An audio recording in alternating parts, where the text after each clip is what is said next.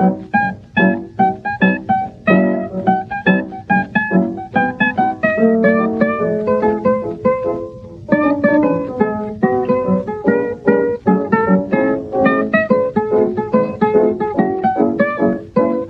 hier spricht der Daniel zu einer ähm, kurzen Folge zum Follow Murray.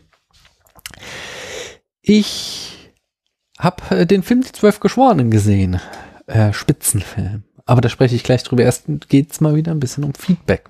Und zwar ähm, bei, genau, äh, bei zu unserer Folge zu den letzten Glühwürmchen, da hat sich eine schöne Diskussion ergeben, die ähm, äh, ja, die, die, das würde sämtliche Rahmen hier jetzt sprengen, das alles vorzulesen. Deswegen geht ihr da einfach auf www.spätfilm.de äh, zu der entsprechenden Folge und ähm, ja, beteiligt euch an dieser Diskussion. Aber äh, ein den Kommentar äh, trage ich mal äh, zumindest auszugsweise vor, ähm, stellvertretend und zwar von Marius, der sich zum ersten Mal gemeldet hat. Hallo Marius, wenn ich das zumindest äh, richtig im Blick habe. Er schreibt, ich persönlich setze mich, mich gerne Filmen aus, die mich in totale Katharsis versetzen. Leider schaffen das nur sehr wenige Filme. Gibt aber, glaube ich, nicht viel davon. Und wenn, äh, und wenn, bleiben sie so im Untergrund, dass sie nicht in meine Wahrnehmung ploppen. Ich empfand die letzten Glühwürmchen auch ziemlich gut, allerdings hat er es nicht geschafft, mich zum Heulen zu bringen. Vielleicht äh, war da nie, vielleicht war das nicht so mein Tag. Empfehlungen gerne. Äh, er sagt, äh, welche Filme ihn da besonders berühren sind. Äh, Lilia Forever und Waltz with Bashir. Und bei unserer Aufnahme zu den letzten Glühwürmchen, da hatte ja auch Patrick gefragt, noch nach anderen Filmen, wo ich dieses Gefühl hatte, so gute Filme möchte ich nie wiedersehen. Und Lilia Forever ist auf jeden Fall auch so eine, der in diese Kategorie fällt, wo ich am Ende fix und fertig war. Mm, der Holger hat sich zu das indische Tuch gemeldet. Und er schreibt, ich nehme an, dass man damals die erwähnten Slapstick- und Verfremdungseffekte eingebaut hat, um den Film die Schärfe zu nehmen und damit man äh, keine Probleme mit Jugendschutz und Kirche bekam. Außerdem empfiehlt er uns, wenn wir uns nochmal mit einem Edgar Wallace-Film äh, auseinandersetzen wollen, dass wir uns einen der späten Wallace-Filme als Kontrast anschauen sollen. Zum Beispiel Das Gesicht im Dunkeln aus dem Jahr 1969. Und in diesem äh, Zusammenhang äh, bestätigt er auch nochmal die These, dass äh, der, ja, die Edgar Wallace-Filme einen Einfluss auf den Giallo hatten und äh, sagt, äh, empfiehlt dort eben äh, Übergangsfilme wie Blutige Seide aus dem Jahr 1964, nicht Blutige Salbe, ähm, von Mario, Bra Bra Mario Bava oder Brava, weiß nicht, ähm, und Das Geheimnis der schwarzen Handschuhe von 1970 von Dario Argento, den ich ja auch in der Folge zu Suspiria habe. Und zu der hat sich auch der Frank oder Frank, ich weiß nicht, wie du ausgesprochen werden möchtest, auf Twitter gemeldet. Ähm, er schreibt, dass meine Kritik zwar durchaus nachvollziehbar ist, allerdings bekommt der Film von ihm allein durch die bombastische, albtraumhafte Atmosphäre die volle Punktzahl. Ähm, der Score ist übrigens von der Proc Band Goblin, Proc Rock Band Goblin, die äh, schon viele Horror- und Agento-Filme noch gruseliger machten. Da lohnt sich das Reinhören in weitere Werke. Ah, da ich hier äh, gerade ein Spotify-Abo abgeschlossen habe, werde ich da äh, das mal nutzen, denn die Mucke, die hat es mir durchaus angetan. Ja, so viel zu eurem Feedback. Wenn ihr auch äh, erwähnt werden wollt, wir freuen uns total gerne, äh, total doll über Kommentare bei uns auf der Seite oder iTunes Reds, äh, Rezensionen, iTunes Rezensionen. Ähm, denn ja, es ist einfach sehr schön zu wissen, dass man nicht in den leeren Raum reinspricht, sondern dass ihr uns zuhört und dass ihr euch Gedanken zu dem macht, was wir so sagen. Das ist immer cool. Aber jetzt ähm, komme ich zu die zwölf Geschworenen. Und um es nochmal zu erklären, hier diese Kurzfolgen entstehen im Rahmen des Followbrary und da geht es darum, äh, Lieblingsfilme meiner Follower auf dem schönen Filmnetzwerk Letterboxd zu gucken. Und ähm, die Zwölf Geschworenen ist ein Lieblingsfilm von Hopti. Äh, der Film stammt aus dem Jahr 1957 und Regie führte Sidney und ich weiß nicht, ob er Lumet oder Lumet ausgesprochen wird. Ich habe gesehen, er hat tatsächlich auch Filme in Frankreich gemacht, aber seine äh, äh, insgesamte Filmografie lässt mich doch eher darauf schließen, dass er Amerikaner ist. Deswegen wahrscheinlich Lumet oder so. Naja, der ist jedenfalls 2011 gestorben, der Mann, aber hat eine ellenlange Filmografie, hat 73 Credits als Regisseur ähm, in der IMDB, wobei er auch ziemlich viel Fernsehen, Fernsehfilme und Fernsehserien gemacht hat. Ähm, äh, und, und hatte auch vor 1957, dem Erscheinungsjahr der Zwölf Geschworenen, schon einiges im Fernsehen gemacht. Äh, dann eben die Zwölf Geschworenen als sein äh, Kinodebüt. Es gibt eine sehr schöne Folge von der Wiederaufführung, wo sie zwei Versionen der Zwölf Geschworenen vergleichen. Und ich meine nämlich, es ist lange her, dass ich die Folge gehört habe, schon eine ältere Folge, aber ich meine, dass ähm, die Zwölf Geschworenen zuerst auch ein Fernsehfilm von Sidney Lumet, Sidney Lumet, äh, ich weiß nicht, erklärt mich auf, wie der Mann ausgesprochen wird. Ähm, jedenfalls äh, von diesem guten Regisseur, dass das zunächst ein Fernsehfilm war und der dann später zum Kinofilm adaptiert war und in dieser Folge haben dann die, hat die Wiederaufführung beide Versionen verglichen. Ähm, Jedenfalls, 1958 folgte sein Film Stage Struck. Ich habe ähm, hier nur die Filme mit den höchsten Bewertungen auf Letter, äh, nee, auf IMDb. Ich könnte mal die Letterboxd-Bewertung stattdessen nehmen, aber die sind nicht so leicht einzublicken. Naja, vielleicht beim nächsten Mal. Jedenfalls ähm, habe ich nur die genommen, weil, wie gesagt, ellenlange Filmografie. Äh, 1960 The Fugitive äh, Kind. 1962 Long Day's Journey into Night. 1964 Der Pfandleiher. 1965 The Hill. 1973 Serpico ist ziemlich berühmt noch, genau wie 1974 Mord im Orient Express. Ähm, 1975 ist wahrscheinlich nach den Zwölf Geschworenen sein berühmtester Film, Entschuldigung, Hundstage mit äh, hier, äh, ja genau, nicht? Ich wieder und Namen, äh, nicht Robert De Niro, sondern Al Pacino in der Hauptrolle, glaube ich zumindest. Jetzt gerade. 1976 Network ist auch sehr berühmt von ihm. 1981 Prince of the City, 1982 The Verdict ist auch noch einer der bekannten Filme. 88 Die Flucht ins Ungewisse. In den 90ern hat er weiter Filme gemacht, aber ähm, die haben alle relativ maue Bewertungen. 2006 geht's dann wieder ziemlich hoch. Ähm, mit äh, Find Me Guilty, genau wie 2007, Tödliche Entscheidung. Sein letzter Film wird auch noch relativ gut bewertet. Das Budget von den Zwölf Geschworenen lag bei 340.000 Dollar und wir hatten ja jetzt hier schon den ein oder anderen Hitchcock aus den ähm, 50ern und der hatte in der Regel immer so ein Millionenbudget durchaus, also ähm, Hitchcock selbst war jetzt, dessen Filme waren jetzt auch keine Blockbuster, äh, war ja eh vor dem Blockbuster-System, aber es waren jetzt auch nicht die high-budgetiertesten Filme, die ähm, Hollywood in der Zeit produziert hat, aber der hatte halt schon ordentliche Budgets und entsprechend kann man sich vorstellen, 340.000 äh, war ein ziemlich niedriges Budget, aber da der komplette Film äh, bis auf eine Szene, ach nee, auf zwei Szenen in einem Raum spielt, äh, ja, kam er da mit dem Budget durchaus aus. Ähm, die Besetzung in der Hauptrolle, das kann man wohl mit Fug und Recht so sagen, auch wenn es ein Ensemble-Film ist, spielt Henry Fonda den Juror Nummer 8. Denn das ist ziemlich cool, die haben alle keinen Namen, sondern ähm, sind nur durchnummeriert. Ich kenne mich nicht so äh, mit dem amerikanischen Rechtssystem aus. Daher weiß nicht, ob die Jury, äh, ob die Mitglieder sich nicht beim Namen kennen oder ob das jetzt nur ein Stilmittel für den Film war, um äh, quasi die, die einzelnen Rollen tatsächlich ganz auf ihre Position zu reduzieren. Henry Fonda, ich, äh, äh, das ist wieder so ein Fall von, wir werden rückwärts in die Popkultur hineingeboren, denn für mich war Henry Fonda jahrelang immer nur hier der böse schwarze Cowboy aus Spiel mir das Lied vom Tod und äh, dabei habe ich halt eben die äh, die quasi quasi die Pointe dessen nie äh, erkannt, denn das berühmte von Spiel wie das Lied von Tod war, war ja, dass Henry Fonda da mal den Bösewicht spielt, obwohl er immer die Guten gespielt hat sonst. Und dann habe ich dieses Jahr schon drei Filme mit Henry Fonda gesehen. Ähm, und das, das, ich finde den Mann so super. Ich, das, der entwickelt sich zu meinem neuen Lieblingsschauspieler. Ich habe ja irgendwie Jack Nicholson in unserem Fragebogen, Bruce Fragebogen äh, angegeben. Äh, die Folge könnt ihr euch gerne anhören. Das ist, äh, wir möchten Sie zu einem Freigetränk Ihrer Wahl einladen, glaube ich. So haben wir sie genannt. Äh, aber ähm, ich werde mir noch so ein paar Filme von Henry Fonda reinziehen und es ist gut möglich, dass der hier Jack Nicholson ablöst als mein Lieblingsschauspieler, weil ich finde ihn wirklich, wirklich gut. Der ist jetzt, ich weiß nicht, ob er wirklich so ein guter Schauspieler ist, aber er hat unglaubliche so Leinwandpräsenz, unglaubliches Charisma. Äh, finde ich spitze. Äh, Lee J. Cobb spielt den Juror Nummer drei, den großen Antagonisten von Henry Fonda. Äh, Jack Warden, den ähm, äh, Juror Nummer 7 ist ganz lustig. Er spielt da so einen Typen, der eigentlich gar keinen Bock auf diese Verhandlung hat und da schnell möglichst raus will. Und der ist noch ziemlich jung.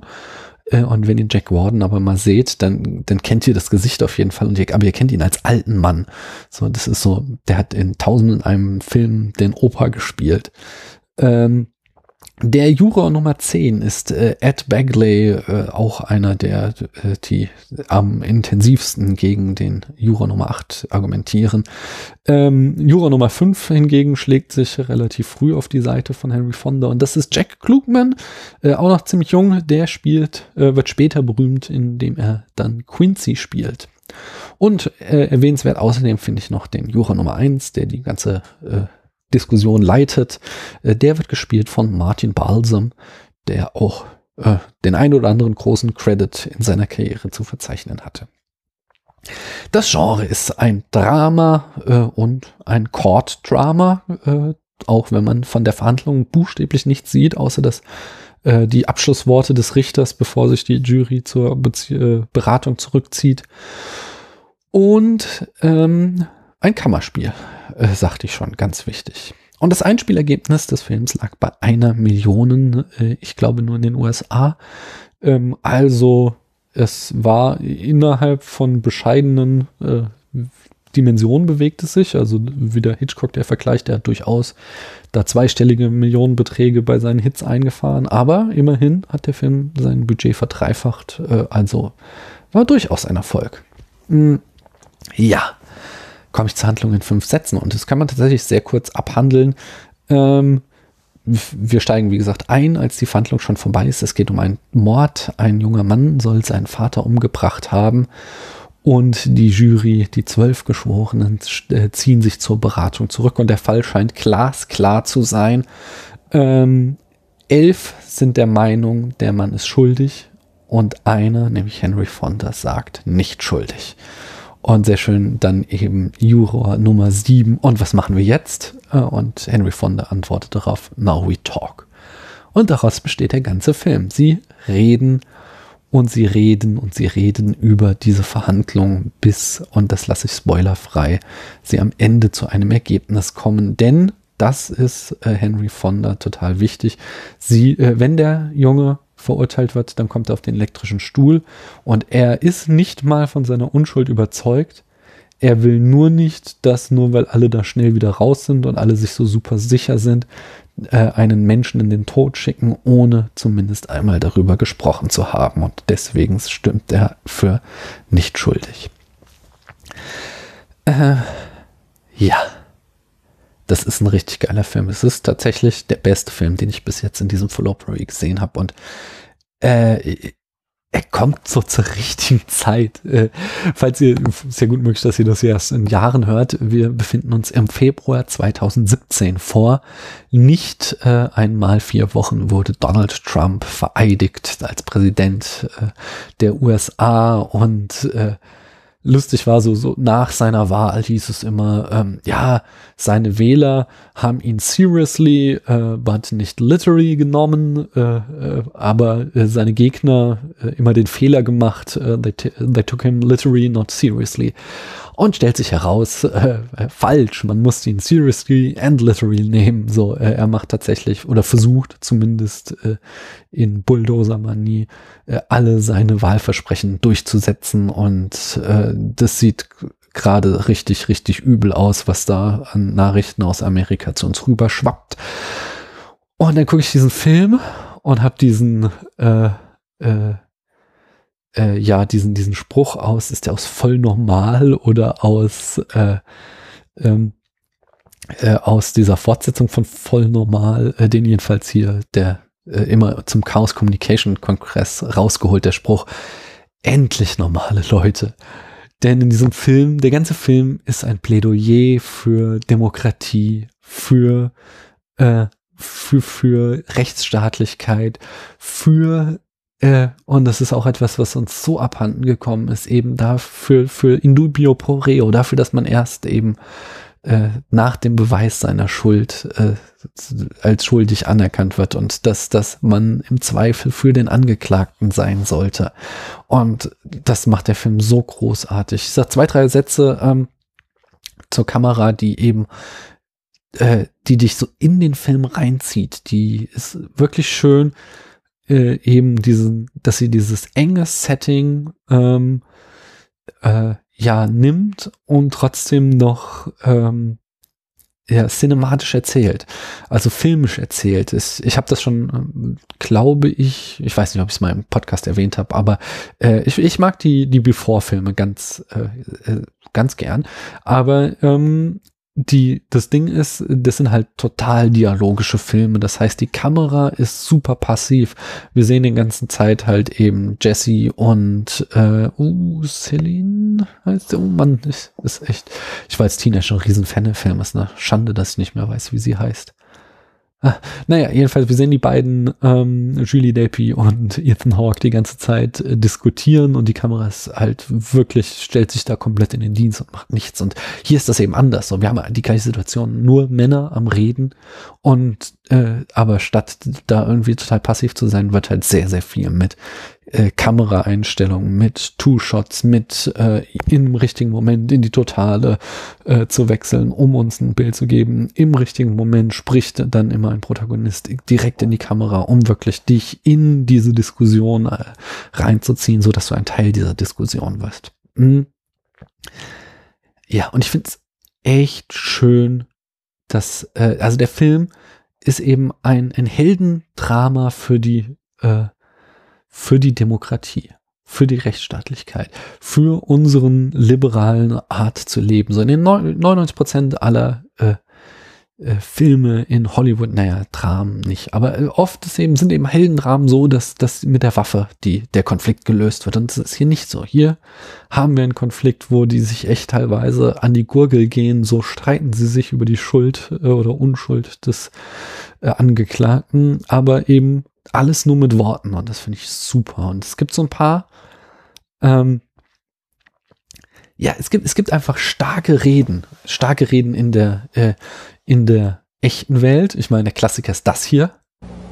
I have a dream that one day this nation will rise up and live out the true meaning of its creed. We hold these truths to be self-evident that all men are created equal.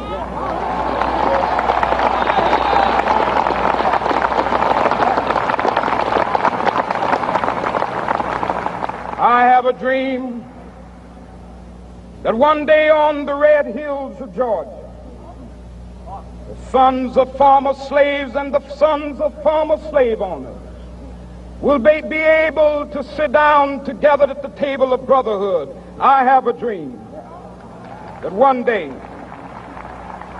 even the state of Mississippi, a state sweltering with the heat of injustice, sweltering with the heat of oppression, will be transformed into an oasis of freedom and justice. I have a dream that my four little children will one day live in a nation where they will not be judged by the color of their skin, but by the content of their character. I have a dream today. Und äh, als ich ein junger Mann war, äh, 23, 22, 23 und im Studium steckte, äh, hat mich auch sehr stark hier ähm, äh, damals Joschka Fischer inspiriert da auf diese Münchner Sicherheitskonferenz, als er äh, Rumsfeld ins Gesicht sagte, äh, I'm not convinced. Das war auch so eine ganz großartige Rede für die Demokratie und für den Frieden damals. Und wir verdanken den USA unsere Demokratie. Die USA sind unverzichtbar für Frieden und Stabilität, aber für Deutschland haben sie eine ganz besondere Bedeutung, weil wir uns von den Nazis nicht selbst befreit haben und weil wir unsere Demokratie ohne ihre Hilfe nicht aufgebaut hätten. Nur meine Generation hat dabei gelernt, you have to make the case. And to make a case in the democracy, you must convince by yourself. Excuse me, I'm not convinced. This is my problem. And I cannot go to the public and say, oh, well, let's go to war because there are reasons and so on. And I don't believe in that. Ja, man kann sagen, was man will über Joschka Fischer, aber das, das war einfach ein klasse Moment. So, der Mann ist sicherlich nicht unumstritten, aber diese, diese eine Rede, die war einfach großartig. Und genauso wie es halt so diese Leuchtturmreden für Freiheit, für Frieden, für Demokratie im richtigen Leben gibt, so gibt's auch äh, halt im Film so ein paar Sachen, die äh, so ein paar, paar, ja, Filme, die, die mich auch so in meiner liberalen, freiheitlichen Auffassung geprägt haben.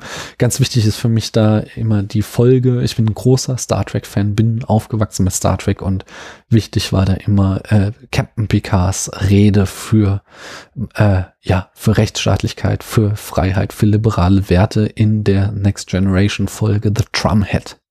I question your actions, Captain. I question your choices. I question your loyalty. You know, there are some words I've known since I was a schoolboy. With the first link, the chain is forged. The first speech censured, the first thought forbidden, the first freedom denied, chains us all irrevocably. Those words were uttered by Judge Aaron Sati as wisdom and warning. The first time any man's freedom is trodden on, we're all damaged.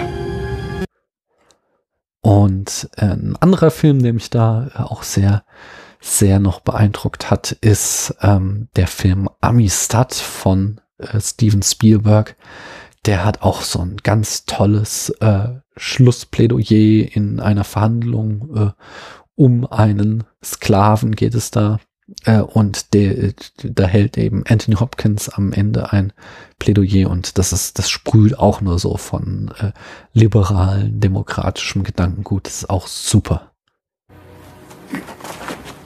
Senke, would you stand up if you would? So everyone can see you. This man is black. We can all see that. But can we also see as easily that which is equally true? That he is the only true hero in this room. Now, if he were white, he wouldn't be standing before this court, fighting for his life. If he were white and his enslavers were British, he wouldn't be able to stand. So heavy the weight of the medals and honors we would bestow upon him. Songs would be written about him. The great authors of our times would fill books about him. His story would be told and retold in our classrooms. Our children, because we would make sure of it, would know his name as well as they know Patrick Henry's. Yet, if the South is right, what are we to do with that embarrassing, annoying document? The Declaration of Independence. What of its conceits? All men created equal, inalienable rights, life, liberty, and so on and so forth. What on earth are we to do this? I have a modest suggestion.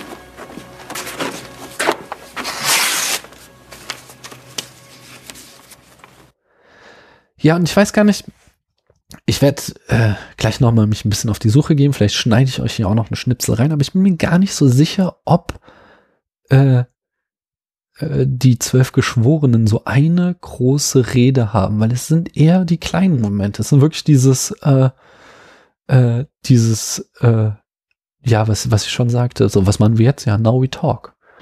One, two, three, four, five, six, seven, eight, nine, ten, eleven. Okay, that's 11 guilty. Was Bonnie not guilty? One. Right. 11 guilty, one not guilty. Well, now we know where we are. Boy, oh boy, there's always one. So, what are we doing now? I guess we talk. Boy, oh. Äh, oder ähm, halt andere Sachen, die, äh, die, die Henry Fonda immer wieder von sich gibt. Immer dieses, ich bin nicht davon überzeugt, dass der Mann hier schuld, äh, unschuldig ist, aber ich will nicht, dass er zum Tode verurteilt wird, ohne äh, dass ihr alle meine Zweifel ausgeräumt habt. Und deswegen versucht ihr mal bitte, mich zu überzeugen. Then what do you want? I just want to talk. Well, what's there to talk about? Eleven men in here think he's guilty. No one had to think about it twice except you. I want to ask you something. Do you believe his story? I don't know whether I believe it or not. Maybe I don't. So how come you vote not guilty? When there were 11 votes for guilty, it's not easy to raise my hand and send a boy off to die without talking about it first. Well, now, who says it's easy? No one. What, just because I voted fast? I honestly think the guy's guilty. Couldn't change my mind if you talked for a hundred years. I'm not trying to change your mind. It's just that we're talking about somebody's life here.